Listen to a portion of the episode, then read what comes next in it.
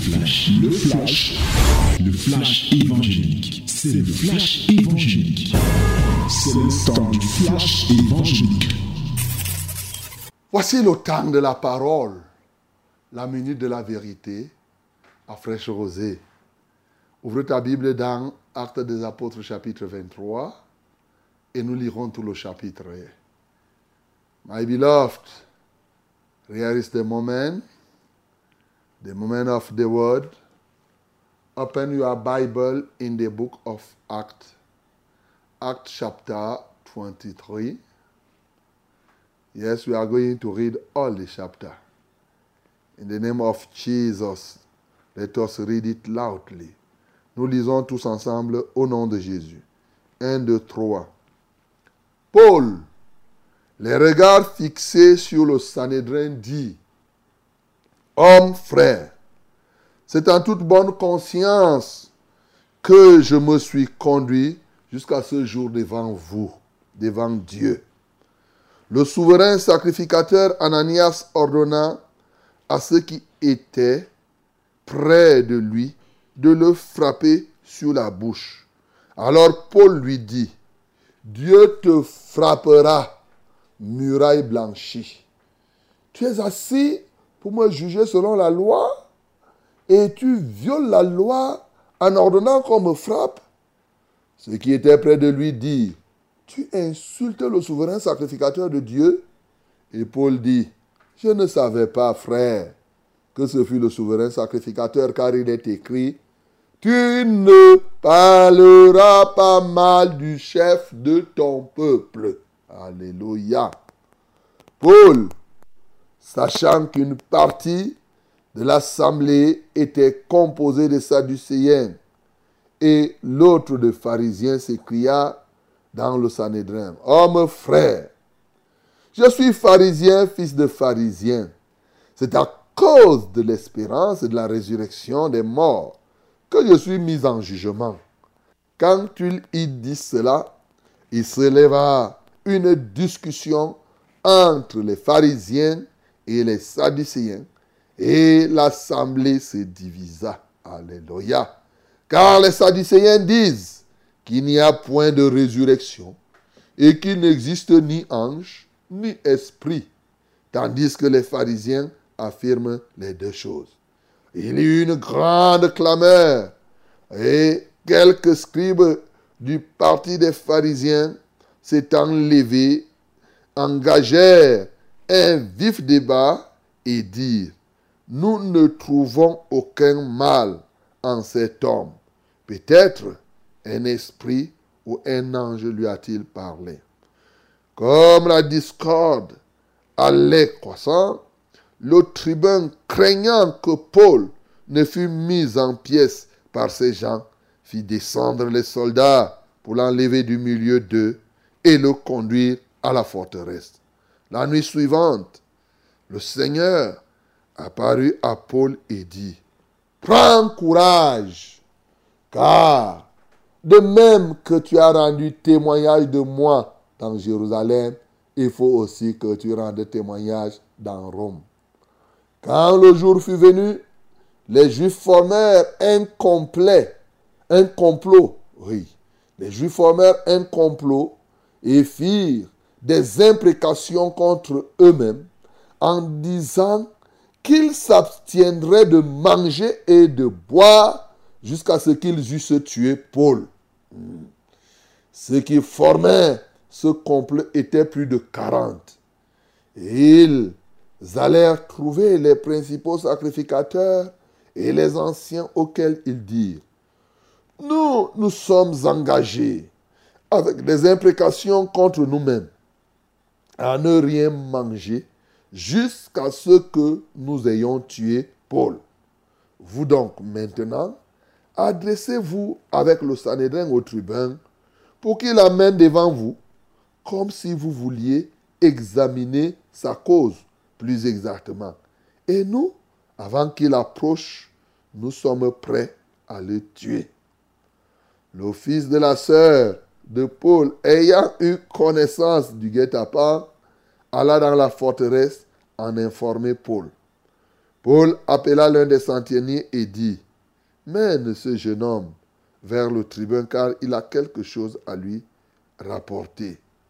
Le centenier prit le jeune homme avec lui, le conduisit vers le tribun et dit, Le prisonnier Paul m'a appelé et m'a prié de t'amener ce jeune homme qui a quelque chose à te dire. Le tribun, prenant le jeune homme par la main et se retirant à l'écart, lui demanda, Qu'as-tu à m'annoncer Il répondit, Les Juifs sont convenus de te prier d'amener Paul demain devant le Sanhédrin, comme si tu devais t'enquérir de lui plus exactement. Ne les écoute pas, car plus de quarante d'entre eux lui dressent un guet-apens et se sont engagés avec des imprécations contre eux-mêmes à ne rien manger ni boire jusqu'à ce qu'il ait tué. Maintenant, ils sont prêts et n'attendent que ton consentement. Le tribun renvoya le jeune homme après lui avoir recommandé de ne parler à personne de ce rapport qu'il lui avait fait. Ensuite, il appela deux centeniers et dit, Tenez prêt dès la troisième heure de la nuit, deux cents soldats, soixante-dix cavaliers et deux cents arqueurs pour aller jusqu'à Césarée, qui y ait aussi des montures pour Paul, afin qu'on le mène sain et sauf au gouverneur Félix. Hmm. Il écrivit une lettre ainsi conçue. Claude Lysia, au très excellent gouverneur Félix. Salut Cet homme dont les Juifs s'étaient saisis allait être tué par eux lorsque je survins avec des soldats et je leur enlevé, ayant appris qu'il était romain. Voulant connaître le motif pour lequel il accusait, je l'amenai devant leur Sanhédrin. J'ai trouvé qu'il était accusé au sujet des questions relatives à leur loi, mais qu'il n'avait commis aucun crime qui mérite la mort ou la prison. informé que les Juifs lui dressaient des embûches, je te l'ai aussitôt, je te l'ai aussitôt envoyé. Je te l'ai aussitôt envoyé en faisant savoir à ses accusateurs qu'ils eussent à s'adresser eux-mêmes à toi, à Dieu. Les soldats, selon l'ordre qu'ils avaient reçu, prirent Paul et le conduisirent pendant la nuit jusqu'à Antipatris. Le lendemain, laissant les cavaliers poursuivre la route avec lui, ils retournèrent à la forteresse. Arrivés à Césarée, les cavaliers remirent la lettre au gouverneur et lui présentèrent Paul. Le gouverneur, après avoir lu la lettre, demanda de quelle province était Paul. Ayant appris qu'il était de la Cilicie, de la Cilicie, je t'entendrai, dit-il, quand tes accusateurs seront venus. Et il ordonna qu'on le garda dans le prétoire des Rhodes. Amen. Bien-aimés, voilà encore un témoignage des merveilles de Dieu. Ce qu'il a fait pour Paul, il le fera aussi pour toi. Ce qu'il a fait ici, il est prêt à le faire. Alors, aujourd'hui encore, notre thème, c'est comment s'approprier Acte chapitre 23. Comment faire de Acte chapitre 23 nos, nos motifs d'action. Bien-aimés, nous voyons nous-mêmes un certain nombre de choses qui sautent à l'œil nu ici. La première action qui me marque, bien sûr, c'est la réaction de Paul. Lorsque on a ordonné, le souverain sacrificateur Ananias ordonna à ceux qui étaient près de lui de le frapper à la bouche. Sa réaction, il a réagi farouchement en parlant du souverain sacrificateur comme une muraille branchie. Et quand les autres lui ont dit, ceux qui étaient près de lui, disent, tu insultes le souverain sacrificateur, il a été prompt à confesser son erreur, à se repentir en disant, je ne savais pas, frère, que ce fut le souverain sacrificateur. Car il est écrit, tu ne parleras pas mal du chef de ton peuple. Bien-aimé, ce matin, tu veux progresser. Il y a deux actions qui ressortent ici. La première, c'est ta promptitude à reconnaître, à avouer tes erreurs. Bien-aimé, vous savez, même dans la vie courante, on dit qu'une faute avouée est à moitié pardonnée. Mais alors, l'un des éléments dans la vie courante, si tu veux être convaincant, écoute-moi très bien, il faut reconnaître ton erreur promptement. Si tu veux que les gens te respectent, je te dis, quand tu fais l'erreur, tu reconnais ton erreur promptement. Tu vas beaucoup, beaucoup être, tu vas être intéressant. Ce que nous voyons aujourd'hui, c'est que plusieurs, même quand ils sont en erreur, cherchent à se justifier, cherchent à se battre, oh non, ainsi de suite. Il a reconnu promptement en disant que non, je ne savais pas, frère. Je ne savais pas. Il y a des gens aujourd'hui, même quand ils ne savent pas, il fait comme s'il savait. Tu te trompes toi-même. Non, je savais que. Ah non, et c'est quoi même? Ah, je blaguais. Voilà les choses. C'est des petites choses, entre guillemets, mais qui te détruisent, mon bien-aimé. Oui, il faut non seulement reconnaître promptement ton erreur, il faut aussi promptement, comme on dit toujours, accorder le pardon et justifier l'autre. J'ai vu quelqu'un l'autre jour dans une émission télévisée, il était, il y a quelqu'un qui était en train de parler. Hein? Ceux qui ont suivi cette émission vont reconnaître. Euh, quelqu'un était en train de parler et le journaliste l'a interrompu. Et quand le journaliste l'a interrompu, il est resté tranquille. Après, le journaliste a repris. Il a dit, mais écoute, j'étais vraiment interrompu implicitement. Il dit, j'étais frappé en plein vol. Vous savez ce que le gars, le monsieur a dit? Il dit comme, mais tu m'as empêché de dire les bêtises. Vous voyez?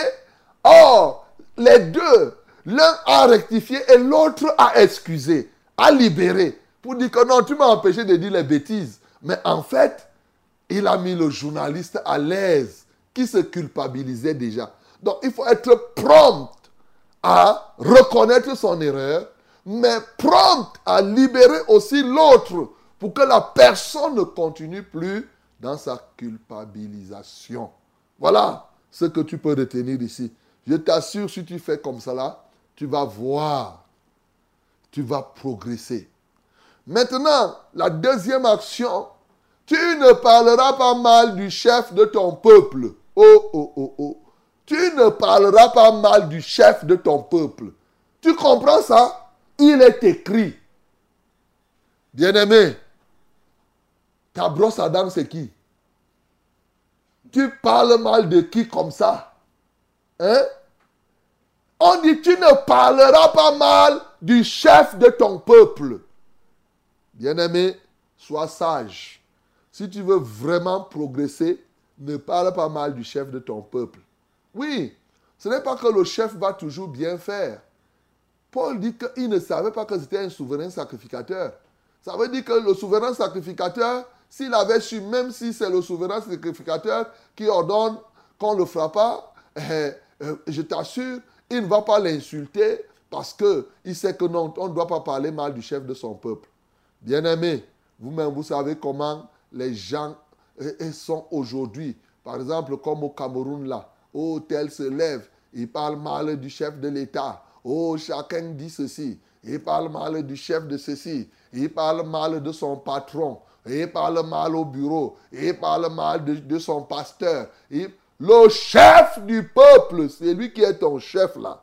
Quand tu dis chef, Chef signifie interdit de parler mal de moi. Tu as compris? Dès que tu appelles quelqu'un chef, tu, appelles, tu sais que l'autre est celui qui te dirige et qui te commande, bien-aimé. Que ce soit dans l'armée. Tu ne peux pas être là, tu parles mal du colonel. Toi, tu es un gendarme. Hein? Tu parles mal du commissaire. Alors que tu es un simple, tu es un officier. Même si c'est un commissaire 5 étoiles et tu n'as que 4 étoiles. Mon bien-aimé, tu ne parleras pas mal du chef de ton peuple. Oui, c'est ça la vérité. Aujourd'hui, on vilipende les noms de chaque autorité, de chacun, ainsi de suite.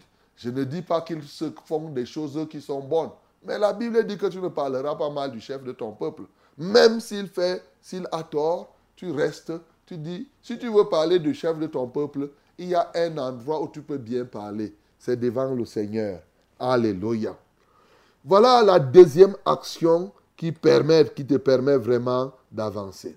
La troisième action, c'est la sagesse dans l'expression, dans le langage.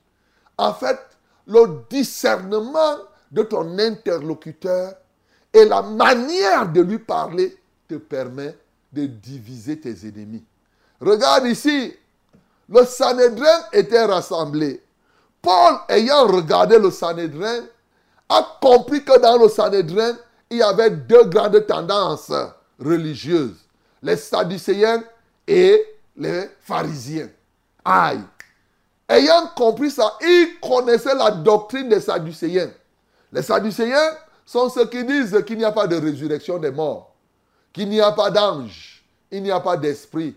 Bien-aimés, réfléchissez un peu. Si quelqu'un vous dit qu'il n'y a pas de résurrection des morts, nous les chrétiens, notre foi est fondée sur quoi?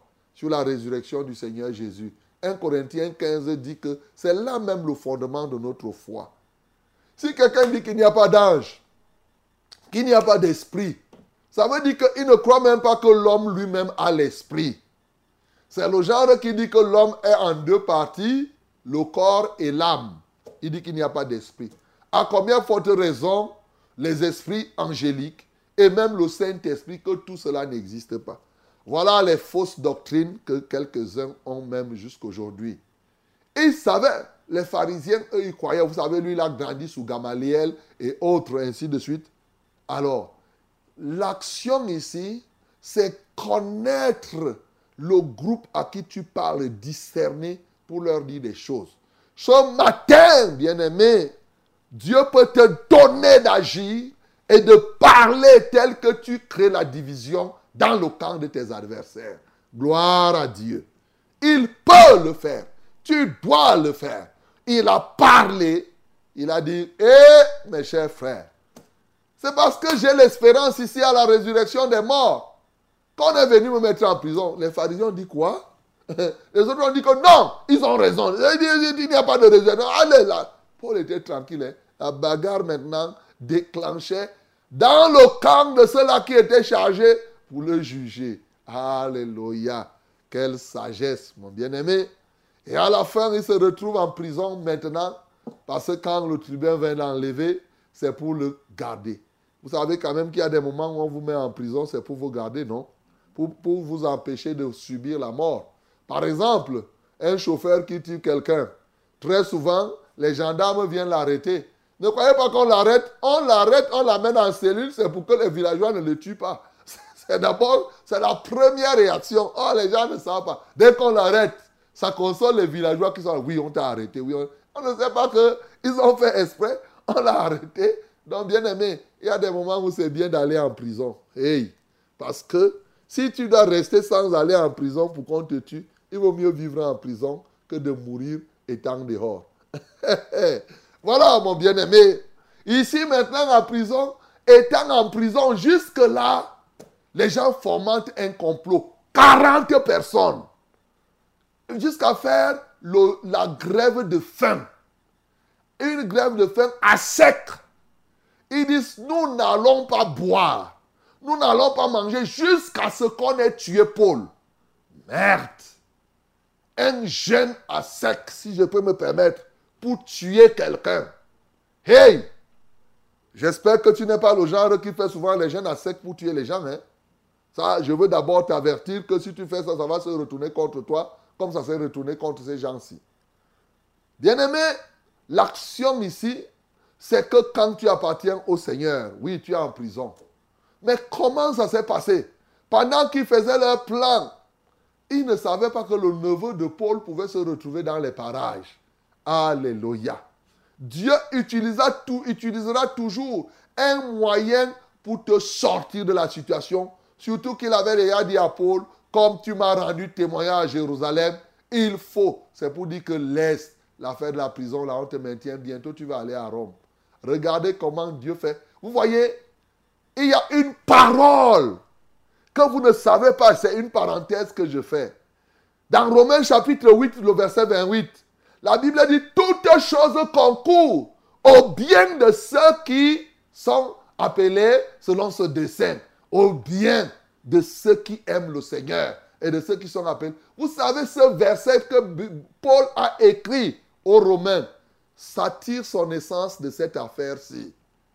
Paul est en train de dire, malgré tout, voyez comment on va le conduire à Rome. Comme un pacha, 200 chars, comme un roi des rois. Pourtant, c'est un prisonnier. Tu regardes ça? C'est ce que Dieu a dit. Le temps est venu. Je t'ai dit qu'à Jérusalem, on ne va pas écouter mon témoignage de concernant, mais tu as rendu témoignage.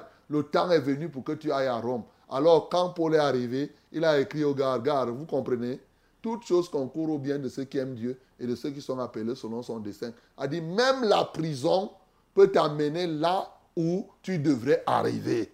S'il avait décidé depuis à Éphèse d'aller directement à Rome, sans passer par Jérusalem, il serait arrivé. Mais il tenait, l'esprit ne cessait de dire que on va te lier. Il dit, je m'en vais à Jérusalem, je suis prêt à mourir. Il a dit que même comme ça, j'ai compris maintenant que même quand on te met en prison, comme on dit, Dieu renverse les projets des peuples et des nations mais les desseins de l'Éternel subsistent de génération en, génération. C'est pour cela qu'il a écrit Toutes choses concourent au bien de ceux qui aiment. C'est ça le fondement du verset qui est là-bas. Donc, même étant en prison, j'arrive à Rome. Mais cette fois-ci, j'arrive à Rome étant escorté.